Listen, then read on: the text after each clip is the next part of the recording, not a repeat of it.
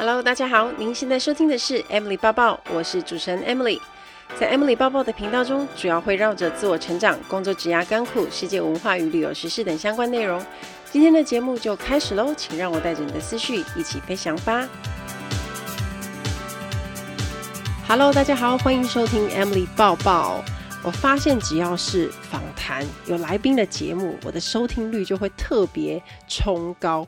上一集呢，马龙来啊，超多人听的，我还因此挤到了排行榜里面，所以可以看得出来，大家是非常喜欢访谈节目的。然后我也跟马龙说：“哎，你真是我的收视跟收听保证，我决定要常常发你通告。”我就把这件事情跟他讲，而他人在巴塞罗那玩，他超级开心的。他说很感谢大家的支持跟喜欢。那我觉得有蛮大的原因是因为他很特殊的工作经历，而且呢又是这么大间航空公司的座舱长，那他也有很多的经验可以分享。事实上是我觉得两集也还不够，我觉得他还可以再来参加更多集。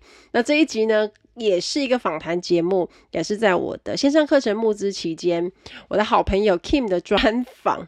他曾经待过两家航空公司，一家是国内的复兴航空，然后另外一家就是跟我一样是国泰航空公司。那他飞行经历也是好几年。那为什么特别想要请他呢？因为我觉得她是一个非常特别的女生，因为在。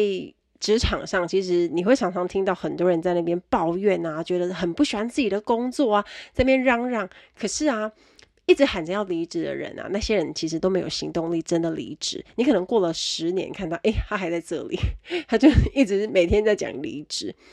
但是啊，Kim 就是那种什么都没说，然后就默默请无薪假准备离职的人。然后无薪假三个月一到，他就立刻离职，然后开始。新工作，完全不废话的一位女生，很果断。所以他是一个非常清楚，在他的人生或者是他的职涯里头，他需要做什么样的安排，然后他就会照着他的规划走的人。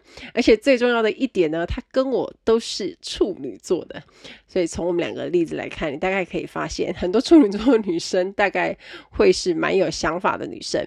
那今天呢，特别很开心邀请她来我们的节目，然后谈谈她的飞行生活，以及她的转职的念头，还有她到底是怎么样做准备。面对这一切，那我们来听听今天的访谈吧。今天呢，我们先要请那个 Kim 嘛，因为 Kim 比较特别的是，他是曾经在复兴飞过，然后呢，后来他才考到那个国泰去，所以我们想要先来问一下 Kim，就是你在复兴飞了多久？然后你在那边的飞行生活，可不可以大概跟我们分享一下？我在复兴飞了大概十一个月，然后因为刚好那时候就是在快要满一年的时候，国泰就来招考，所以我就后来考上的时候，就后来就去国泰，所以就没有待很久，因为想说可能错过了就 就不知道何时再来招考，所以那时候有考上就去国泰这样，所以在复兴我只飞了十一个月，十一个月，等还不到一年，然后国泰就招考了。对，然后就是当然有那时候也想说要要飞完两年，因为我们那时候是有签约的，嗯，所以如果没有飞完的话就，就就赔了一些钱，就是没有签约金。哦、对啊，我那时候赔了可能八万多吧，还是九万多。哦，这样子哦。哇塞，那你为了要去国泰，你也花了十万，成本很大，就花了很多的成本过去这样子。哦。那其实以前我们是应该是说，当当然复兴现在已经没有，不过不过复兴航空啊，比如说几家的国内航空公司，一直给我们的印象是那种资深之前那种文化是很重的，然后是非常严格的。这个东西你有没有什么体？虽然你待了十一个月，但你有没有什么体会？就是你会觉得，哎呀，飞来飞去，大家都是同一挂的人吗？然后会不会很可怕之类的？呃，我觉得就是资深之前的那个感觉是非常严重，就我觉得就很像男生的当兵吧，嗯、就是看进去就是要喊学长学姐好，这是在国泰完全没有，就是我觉得是感觉不太，那国泰可能就是说啊。阿哥啊，阿基这样子，就是，但是其实就是啊、呃，他那个感觉是不太一样的。然后呃，上上飞机都会还蛮紧张的。当然是我觉得在国泰也很紧张，可是我觉得是那个阶级制，然后要对学长姐非常尊重的感觉，那个氛围是会比较让我们会呃比较不自在，因为在其其他的行业里面比较没有这样子的，我觉得是潜规则吧。嗯、对，所以就会觉得压力比较大。然后在飞机上，我觉得做厂长就是都会还蛮严格，学长姐都会蛮严格的，呃，去就是看待每一件事情。然后 briefing 啊，或者是训练的时候，我觉得都有深深的感觉到，就是学长姐是是非常非常重的。所以其实，在那边工作，我觉得压力算是蛮大的。哎，可是我我记得有一次，我好像不知道问你什么，然后你说。呃，你们只要在那个航班，就是如果你要请假，其实谁都会都会知道是谁请假，这是真的吗？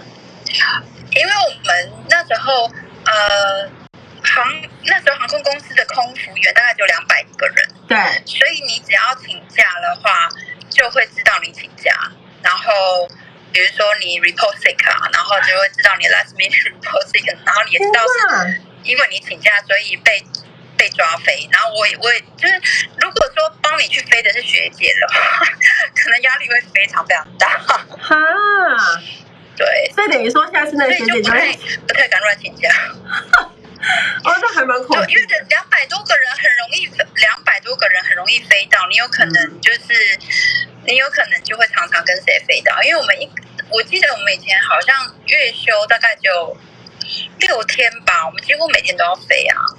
哦，对，因为很多的短班，班排的非常多。嗯嗯嗯嗯，对我们很多的短班，然后空服员不是那么多，所以他其实他飞的，我觉得我们那时候飞的很累，然后很很需要一天能飞台北马公马公台北这样子飞八次。台北马公马公台北台北一直 repeat。对，然后所以有常常会就会飞到我说，哎，我现在要降落在哪个机场，就会因为我们都要报那个 PA 嘛，然后啊，现在到底是松山 还现在是松山还是金门还是还是马公？就是因为飞太多的话，就会。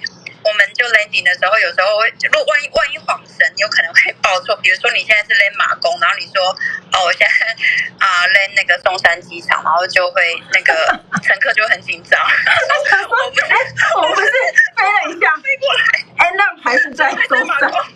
对啊，就是就是会那时候其实飞得很累，然后但是就会发生很多很好笑的事情，这样子。对，就是可能飞太累，然后会有一些很有趣，然后你不会想到的一些事情。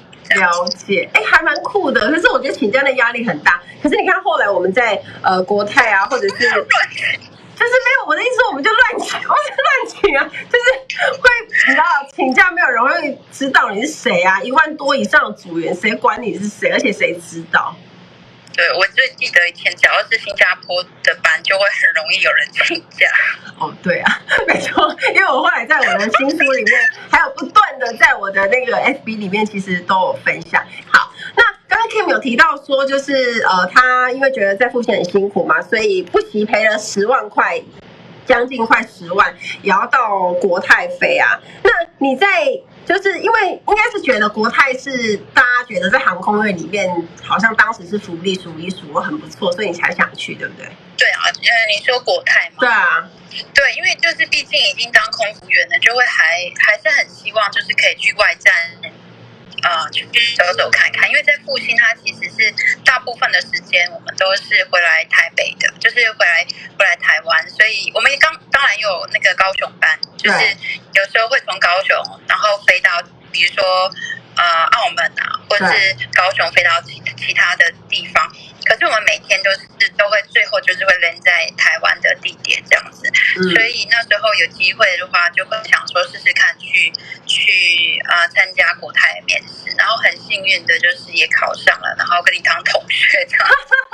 对，嗯，哎，我跟你讲，我们班以前我们班以前有好几个都是现任主任去考的，我们有呃从就父亲过去嘛，你嘛，然后有 Frankie 是从卡达。过来，然后那个 Christine 是从长荣过来，然后我是从阿联酋过去，就我们有四个 X crew，哎，不是 X crew，就是现任组员这样。对对，好，所以就可能稍微比较好考一点。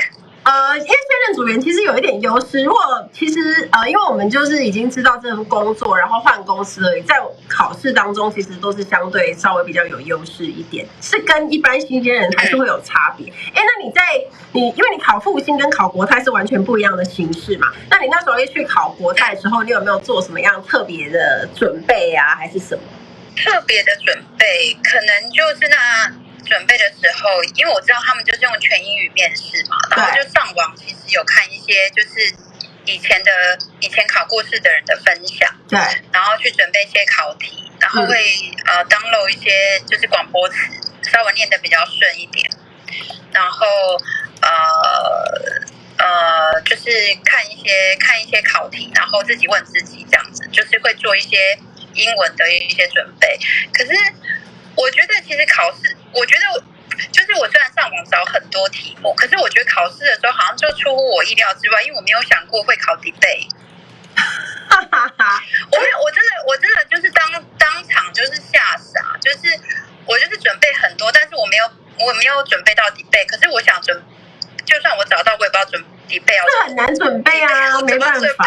嗯，对，就真的是，我觉得就真的只能靠实力。然后我想说，大家其实应该就是都是呃，去考试都很紧张，所以我觉得就是你可能要准备到一百二十分，然后上去的话，大概只能表现出六十到八十这样子。对，因为我觉得国泰考试真的是让呃很，我觉得蛮活泼的，然后也也。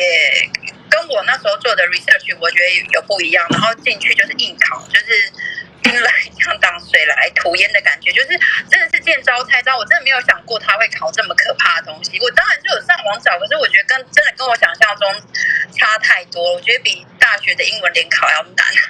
那一关确实是蛮难的。哎，刚刚 Kim 讲到的。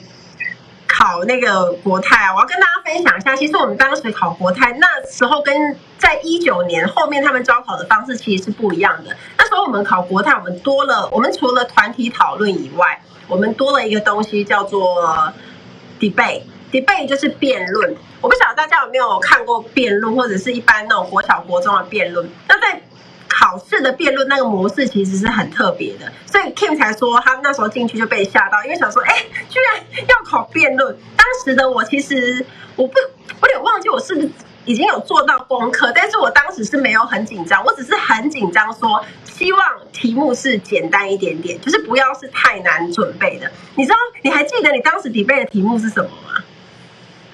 我完全记得，我那时候是、呃，我们的题目是。翻成中文就是你赞不赞成香烟要课健康税？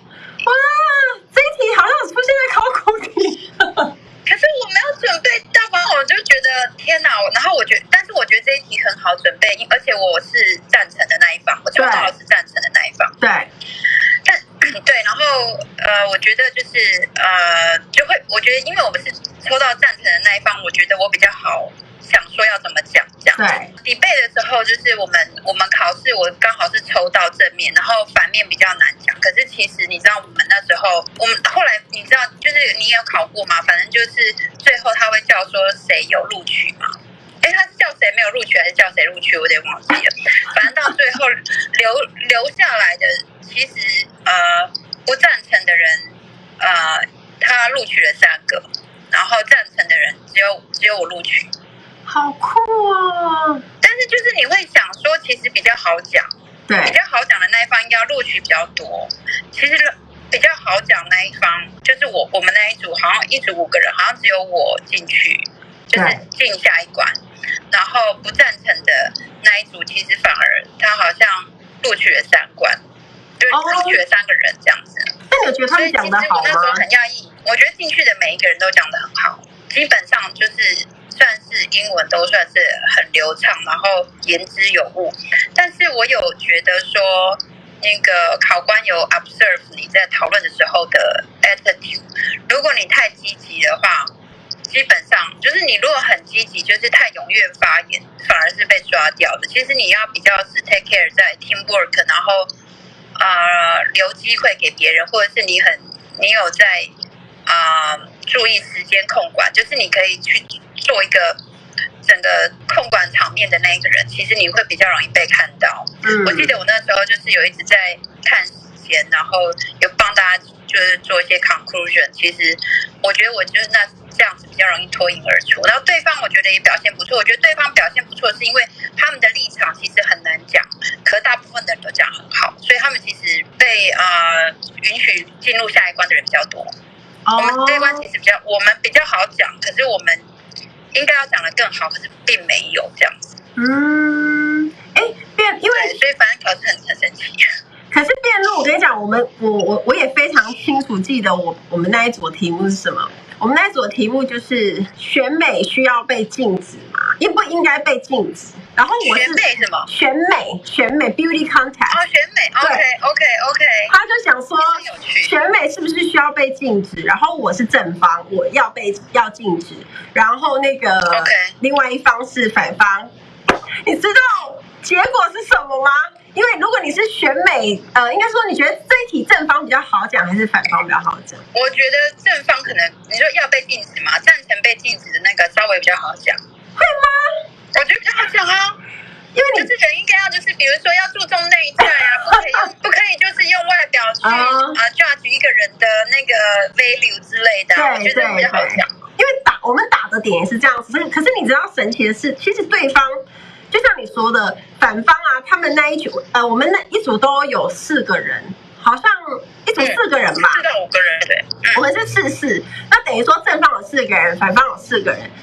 我们就是呃，每一个人都是要轮流，大家站出去，待一分钟左右，就先论述，论述完之后还会有交叉答辩的，就是有点像我丢问题给反方，然后反方再回答，然后再丢问题回来，然后那个是一个一个这样子咨询，然后考官就是在正中间看你们两边在就是辩论这样子。可是我觉得那个辩论的模式。并不是真的很像传统辩论，因为他必我觉得很好笑是每一个人他都会有那个机会是走到呃中间来，你记不记得？就是走到那个中间，然后去讲说自己的 opinion 是什么，然后讲完之后，时间考官是真的会计时，然后讲完之后你才回去你的位置坐好，然后再换下一个这样子。对对对，是这样。我觉得其实整个过程都非常紧张，每一每一分每一秒都觉得非常紧张。而且我跟你说，他在丢题目给你的时候，你在跟你的团员讨论说，等一下我们四个人要怎么去血分配，怎么讲？我跟你讲，考官他就是在你的正前方，然后看着你这样子，他就在这样听，然后就站着，然后就看你，他就是非常的近，然后再看你在讲什么，然后他就是在记录。然后我告诉你哦，结果我们那一组吧，反方一个都没有进。一个都没有。OK，我们那组那比较比较特别。我们正方进的就是一个是我嘛，另外一个是我跌破我的眼镜，因为我觉得怎么可能？因为他呃，应该是说他整个里面是原本那个男生啊，就是他是唯一一个男生，然后他在里面的表现是呃，他一刚开始还搞错题目，就是。我们在讨论的时候，他还搞错题目，然后我我们就是跟他们，就是我在我们那一组当中，我就是去分析那个题目是什么，然后告诉他们应该要怎么做这样子。然后因为显然就有人有点不知道，然后他我比较特别的是，我我在想这个男生之所以会过，虽然他没有在辩论当中分享很多东西，可是我觉得他之所以会过，应该是因为他有团队合作展现的那个。团队的气质出来，就是他没有，对，我觉得这很重要，没有去坚持说自己的才是对的。虽然说他他的那个是就是他搞错意思，可是他就是有配合团队一起做事，然后他有讲一些自己的意见，所以他才中。但是反方的英文都很好哦，然后也讲的非常的顺哦，可是却一个都没有过。所以像这种辩论的考试，我觉得其实是太。在整个外商的团体讨论的里面，整个过程来说，我觉得它会是稍微比较难一点点，就是因为它会有很多的细节要顾，就像 Kim 刚刚讲的，可能有一些时间的控制，然后你要控制整个场面，然后还有就是你要知道你自己在说什么，还有你的态度，你不是要去争的你死火活，不是就是要把对方压下去打，说哇我一定要赢或者是什么，因为你你越是这样子很 aggressive 的人，你一定是没有办法过的，所以。就是要那个拿捏的，我觉得尺度拿捏就非常重要。嗯，没错没错，我觉得就是他们也不是真的要考呃，就是英文的能力，当然是说你要有一定的呃水准，但是如果他真的只是要要英文很好的人。如果他只 observe 这一点的话，那他就找 native speaker 就好了。哦，对。就是他他会来台湾找组员，就是他其实他他其实会有注重到其他特质，比如说团队合作，然后有一些就是讲话的特质，有可能是很有空服员的特质，或者是 teamwork，或者是你给别人的感觉很舒服，然后在跟别人互动的当中，我觉得考官其实是可以 observe 到你是，比如说你是很。considerate，或者是你很你很呃，你有你有呃 teamwork 能力啊，掌控时间等等，我这我觉得这些都是嗯可以加分的地方，并不是完全只是考英文的 level 在哪里。呃，因为刚刚 Kim 讲的那个，就是考官会观察考生 observe 的技巧，这个我们在课程中其实我都会有详细的解说。然后课程的连接呢，在 IG 的朋友请帮我打。点那个我的个人档案就有课程的连接。我想要问一下 Kim 啊，因为你是现职组员去考国泰的嘛？你记得你记得当时在 final interview 的时候啊，考官问你什么东西吗？你说在那个一对好像二对一还是一对一的最后那边？OK，我觉得他们他们问的问题就是呃哦，他问我说现在在。啊、呃，复兴有没有飞？呃，他说我因为我现在是现任组员嘛，然后啊、呃，就是对于空服员这份工作喜不喜欢？然后啊、呃，为什么会想要来考国泰？对。然后我觉得理由其实还也蛮蛮简单的。然后我我也是很诚实的回答，就是像刚刚那样，就是我想要就是可以有在 Outpost 过夜的机会，然后啊、呃、可以去其他地。不是，我觉得我对我来讲，我觉得是也、嗯、也很诚实，然后也很。在我觉得好像也就就这样回答这样子，然后他还有问我说，呃呃有没有办法就是住在啊、呃、别的国家这样子？对，他会担心说你在香港适应不良，然后啊、呃、我就说，因为我大学的时候就是还有就是我们就是念书的过程其实都不是在家里住，所以其实是可以适应就是在国外的生活，就是不是在家里面被照顾的那种那种。啊、呃，小孩这样，但他他他会想要知道你就是在国外的，就是在国外居住的适应力，我觉得是这个样子。我我记得我有被问到这个问题，然后还有问到说，啊、呃，哦对，就是在飞机上有没有发生过什么就是比较印象深刻的事情？当时在啊复兴飞啊，有没有呃对，就是有没有？呃，可以跟他分享的事情，这样子，大概大家就是他，他有他有问比较多，就是我当时在飞的 experience 这样子。嗯，现职组员好像通常都一定会被问这个，而且。我觉得，嗯，虽然大家会印象觉得好像你是曾经有过某一家航空公司的组员是比较容易考上，可是相对他的挑战也比较大，因为考官对你的期待会很高，因为他想说，哦，你是组员，那你对这个工作一定非常清楚哦，然后他也想要知道你在工作上的表现是怎么样，所以像 Kim 刚刚讲的，他考官可能就会列很多有关于你曾经在飞机上碰到的事情，然后去问你，然后让你去。看你怎么回答，包括你怎么解决一件客诉，这个其实都是有可能，就是在那种后面的那种一对一的面试，他会问你的。然后我觉得，其实，嗯，因为像像我自己，像我们在课程当中啊，其实也有。有特别针对外商的应考技巧，就是一整个章节啊，可能包括你怎么呃准备团体讨论啊，然后还有 final interview，这个就是在课程当中我都有详细的介绍。Kim 其实曾经在我们去，就是我曾经开实体课程，然后 Kim 也有来当客座的指导老师，对不对？对对。哎，你记得是哪一哪一次的考试吗？就是针对哪一次？长荣吧？长荣吗？我怎么记得有一次外商啊？外外商可能也有可能国泰吧，可是后来国泰好像很少来考。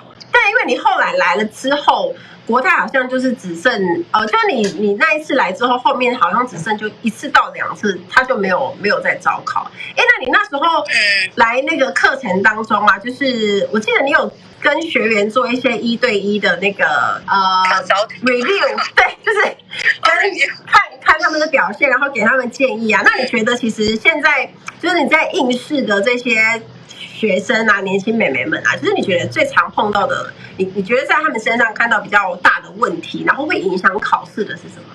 呃，我觉得是自信心，就是会呃受限很多，因为我之前有看你的就是直播嘛，就是有些人会担心自己的年纪，然后呃就会觉得说，哎，我是不是很容易就会被刷掉？可能啊、呃，在递履历的时候就担心会被刷掉，就是给自己的自我设限还蛮多，就这样，就是会说觉得是。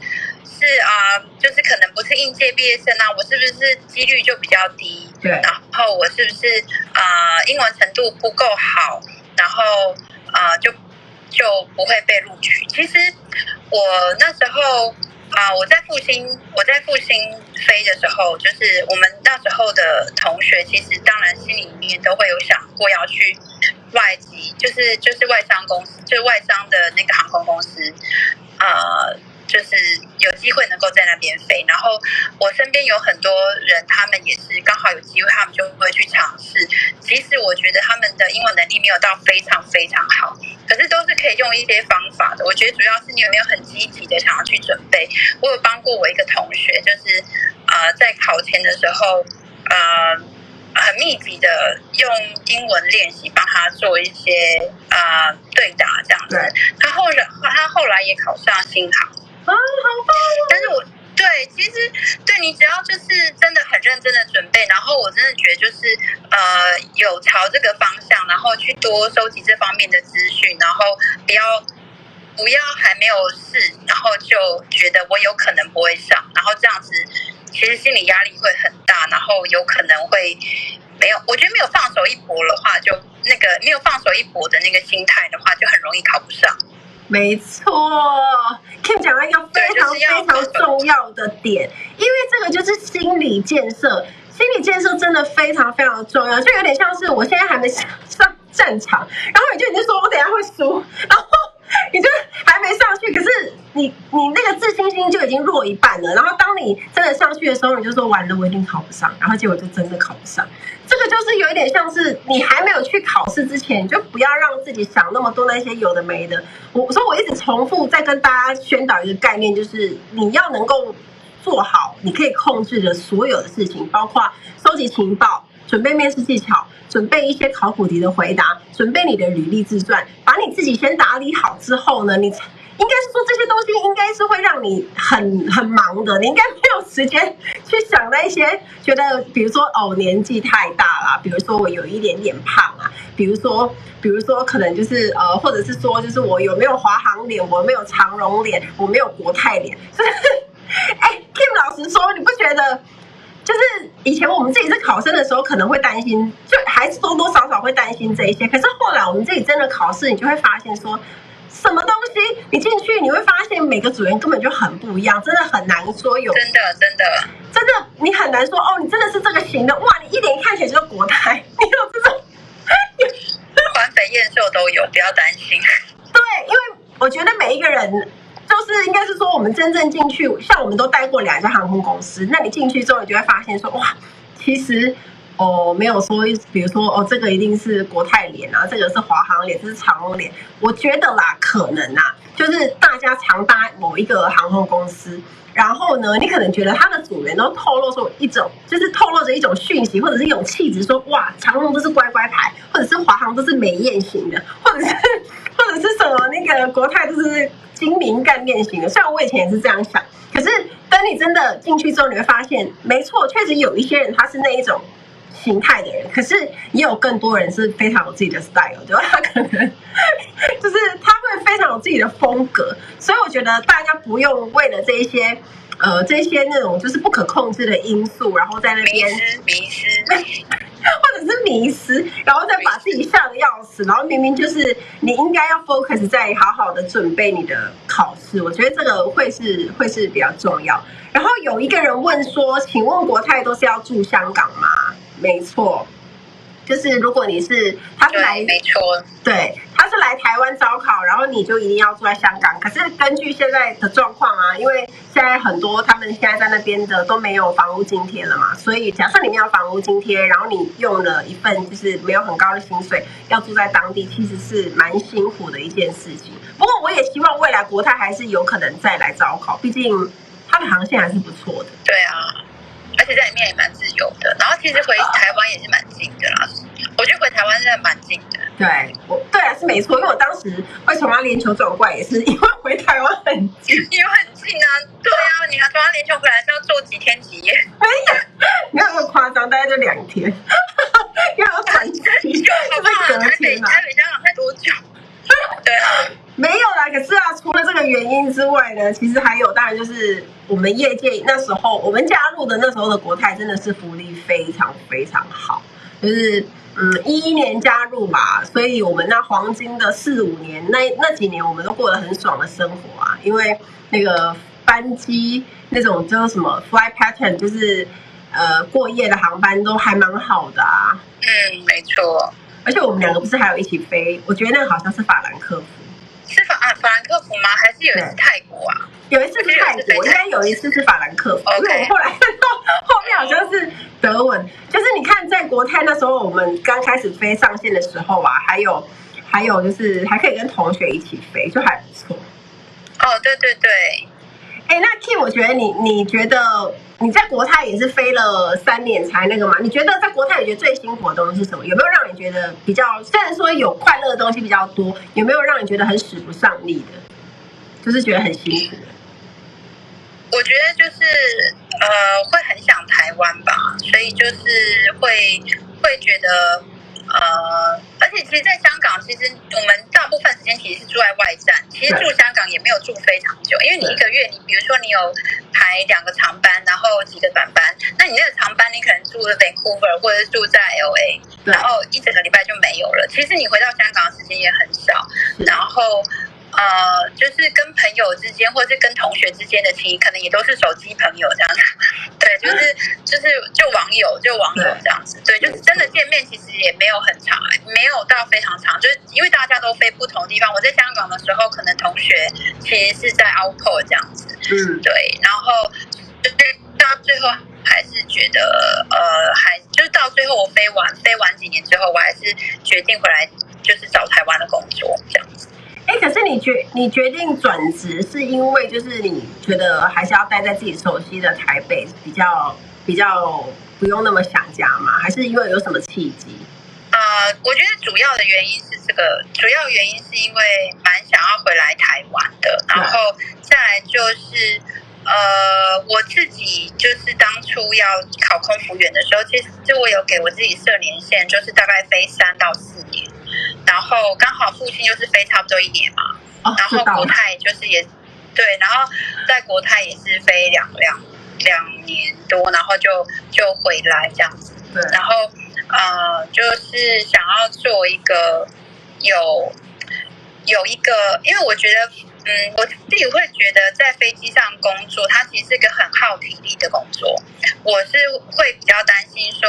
就是年纪到了之后，在上面飞的话会，会呃，比如说飞时的问题，我会觉得说为未来做安排，我会觉得说做像现在上班族的工作，可能对 long term 来讲，对我自己个人的生涯规划是比较适合的这样子。因为如果长期的去熬熬夜啊，然后呃做那些工作，我觉得是可以，可是有可能我是觉得说，哎，可能在未来就是。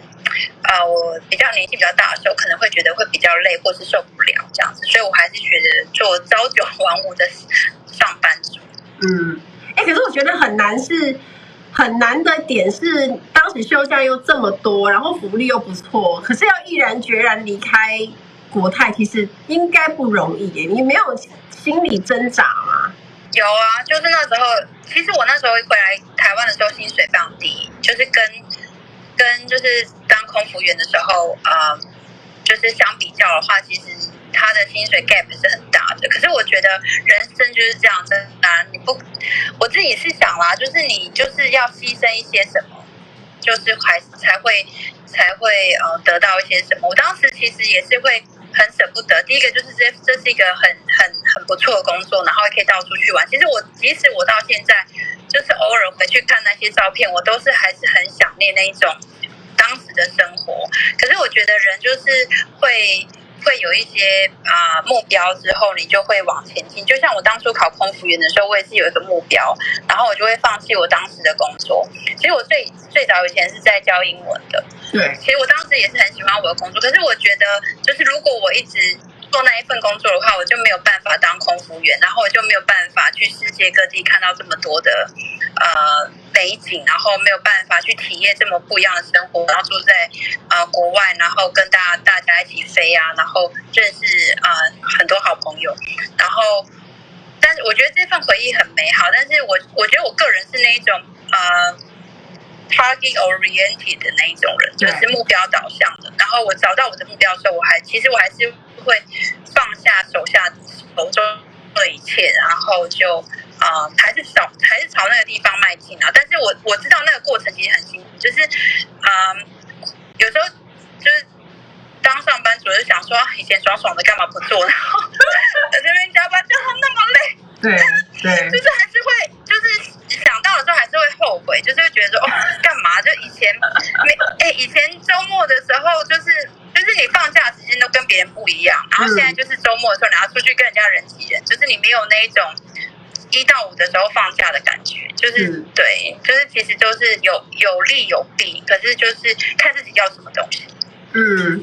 因为我记得，呃，我记得 Kim 当时转职是也是很默默，就像我在那个 IG 的现实动态跟大家说，他就是默默的请假，然后默默的找工作，然后时间到就立刻就要离职的人，就感觉他非常阿萨里。我觉得 Kim 有一点跟我很像，他刚刚说到就是目标导向，因为我们其实都是同一个星座，然后。做事的方式其实是有一点点雷同，就是我们可能是呃有一些行动力，然后执行力是蛮快的。只要是决定要做哪一些事情，当然就会立刻去做。那我我我记得你那时候是请三个月的无薪假，对不对？对，然后就是回来就找我我就是回台湾嘛，然后先找工作，找到工作以后再回去离职，嗯，这样子，嗯，对。然后准备的过程是是还好啦，因为。就是我后来找到的工作是在，就是做做国外业务，所以呃，也都是从什么都不知道开始慢慢做起这样子。因为我以前也没有国外业务的背景。可是什么都，因为应该说你没有背景，然后直接回来做国外业务。你当时在为什么你会特别想要挑国外业务？啊、呃，第一个就是可能呃，我觉得我的啊、呃、优势就是语言嘛，所以只要要进入这个行业的话，第一个它的就是这个门槛对我来讲比较低，然后再来就是呃，我也其实我其实是蛮喜欢跟外国人互动的。其实这个工、嗯、这个工这个工作其实是可以符合我的兴趣的。其实我现在的工作，我觉得有一个好处就是我跟每一个客人其实都是 long long term relationship，就是不是像在飞机上的，就是乘客，就是你跟他的相处就是只有呃，就是这十几个小时这样子。但是我现在的工作就是跟跟我在一起工作的客人都是啊、呃、七八年了这样子，所以就是呃这样子其实是我觉得跟他们的对谈是很深入的。就是你其实是真的可以很了解，比如说德国人他们做生意的时候，他们的感觉是什么？法跟法国人的做生意感觉是什么？那美国人其实是什么样子的？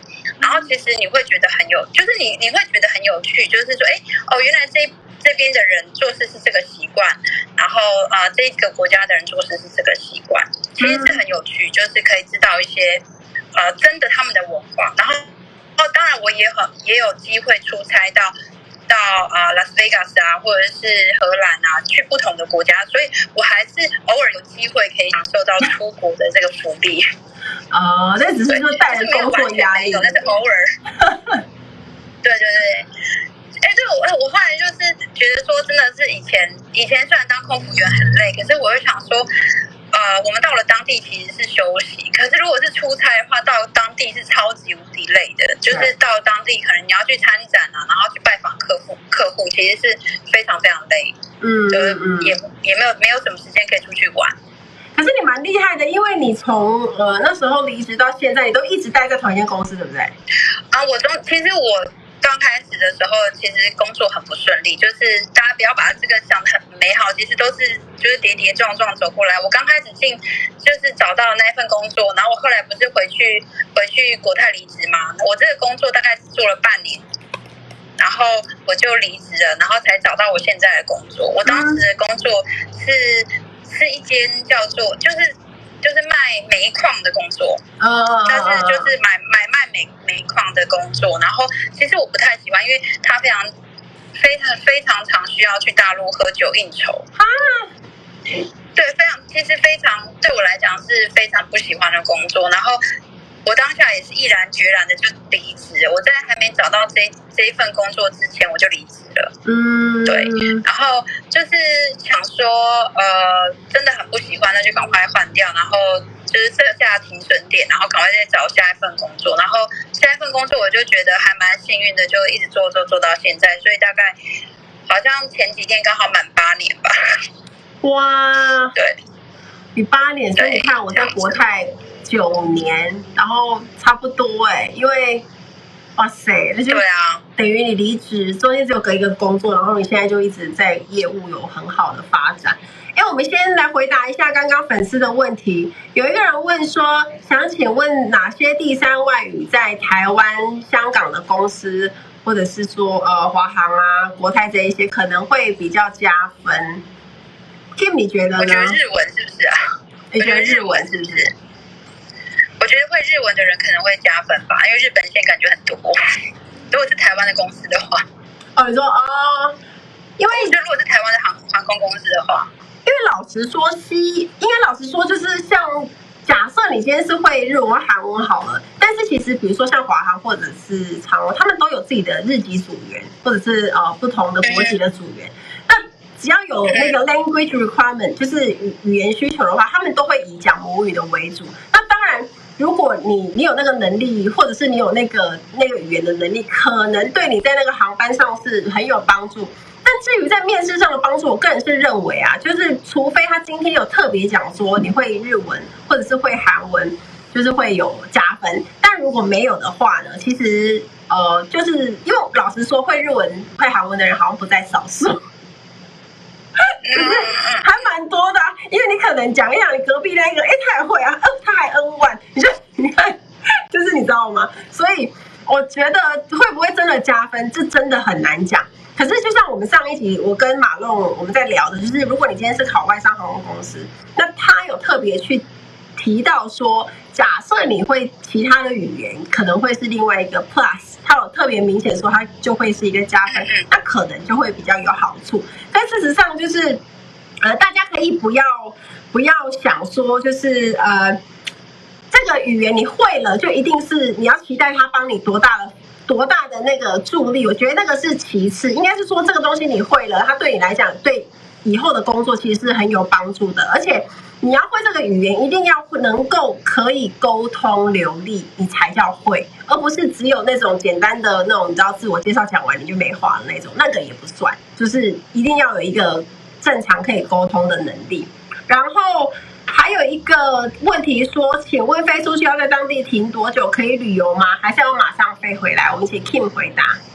听说在就是在国泰啊，对。哦，在国泰通常都是可以过夜班。如果说是韩国或者是日本的话，其实通常都是可以过过一晚，然后看你抽到的，应该说看你被安排到的时间。有时候他 stay 的时间可以到，我记得好像是可以到二十四小时。可是如果啊、不是不是那么好的班的话，好像晚上睡一觉，隔天一大早就要起飞，然后再飞回香港这样子亚洲的班机。但是如果是在啊。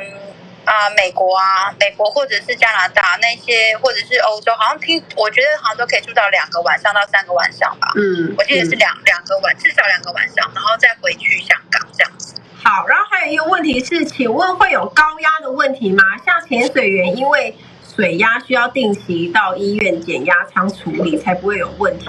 请问空服员这个行业需要吗？哎，好酷哦！我们没有，哎，可是我记得到底到底是那时候我们在国泰的时候，还是在我在复兴飞的时候，我忘记有一个人他会他会晕机耶，他后来考上以后他才说他会晕机，然后后来就回去了吗？就哎，不是重点是他受完训以后才没有做，因为受训完才能够真的飞。对，所以他会晕机。对，他会晕机，然后他不知道他会晕机，然后他去考空服员，后来他就没有办法做。我只是觉得很讶异，是你为什么不知道自己会晕？就是你自己己会晕机，可是可是我真的觉得很神奇，就是我没有想过会有人因为这样子然后不做，因为可能我本身没有晕机的问题，然后那一个人还我忘了到底是国泰还是，反正那个人他后来就没有做了，因为他会晕机。可是因为有一些人怕，就是跟怕乱流一样。一样道理啊，可能他会很害怕乱流或者是晕机的人，他可能在做这份工作，可能都要你要考之前，你可能都要思考，因为这个东西是你没办法避免的，因为你每一天都要，几乎是每一天都要工作，所以如果你想要选择这份工作的话，你可能一定要先知道自己的身体状况跟你到底适不适合。哎，可是我你刚刚对他刚刚提到那个减压，其实我们没有，但是我们有那个，我们以前飞美国，记得他有在算什么福，就是。我们一年大概就是飞几趟美国哦，你记得吗？是，哎，可是我怎么记得以前有规定说什么几个小时之前不能够潜水啊？好，哎，是吗？我们有规定说，就是啊、呃，我们要执勤之前多久不能潜水？就像比如说多久以前不能喝酒啊，不能潜水啊？对对，因为他好像会怕你那个压力一下子。就是呃剧烈的变化的话，对自己身体会有会有问题。我记得好像主人的手册里面有说什么，你多久之前不潜水？虽然我觉得我没有这疑虑，因为我不会潜水，所以我应该没有特别去看那一条。但是它好像真的有规定，就是你多久之前不能够潜水。哦，那这样子真的可能因为是压力改变的关系啊，可能就是这样子，所以有有规定这样子。好，然后还有一个人问说。呃，想请问，现在国际航空公司的身高限制有改变吗？这点我来我来跟大家讲，就是现在其实它不能够限制你身高，可是呢，它会呃有一个一条线，然后请各位去摸指定的高度。以华航来讲，它可能就是叫你脱鞋子，然后双手平举，然后摸超过那个高度这样子。然后呢，你只要摸得到，它就会在你的那个。打一个勾，这样子就是表示你可以通过，所以大家真的不要为自己的身高去担心，然后你只要想办法拉筋，就是伸展，让自己的那个手可以长一点摸高。然后最后我想要问一下 Kim 啊，就是呃，因为我们今天讲了快一个小时，就是也还蛮好聊的，就是好朋友都有很多东西可以聊，就是大。家现在有很多人，就是现在想要加入航空业，有有有可能就是也是因为这两年都也没什么招考，然后很多人都是蠢蠢欲动啊。你想要给他们什么样的建议？如果要准备考试的话，他们要注意什么事情？呃，我觉得就是当时我在考试的时候，其实我也没有方向，然后也没有像现在网络上这些课程这么多，其实就是用瞎子摸象的。方式在准备，就是看他的考古题，然后看自己能得到什么资讯。可是我觉得，如果能够有一个课程，它是可以帮你做同整，然后呢，帮你把比如说装法。我那时候去考试，我去考试的时候，真的是，我现在回想起来，而且我当时有拍照，我觉得根本是个，真的是真的很可怕。就是我不知道当时为什么会这样弄的。我我想就是老，可能是因为我有去拜拜才会上，我不知道。然后现在。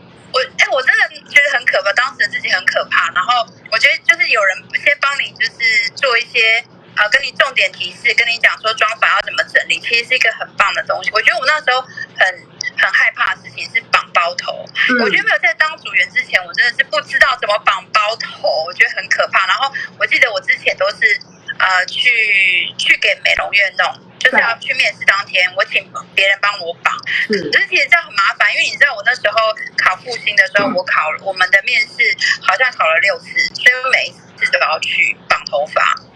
你就是复兴，我那时候我不知道怎么考六次，因为我记得国泰好像一整天就考完了，然后就是应该是分分一整天就考完了，然后所以所以只要弄一次，至少只要用两次就好了。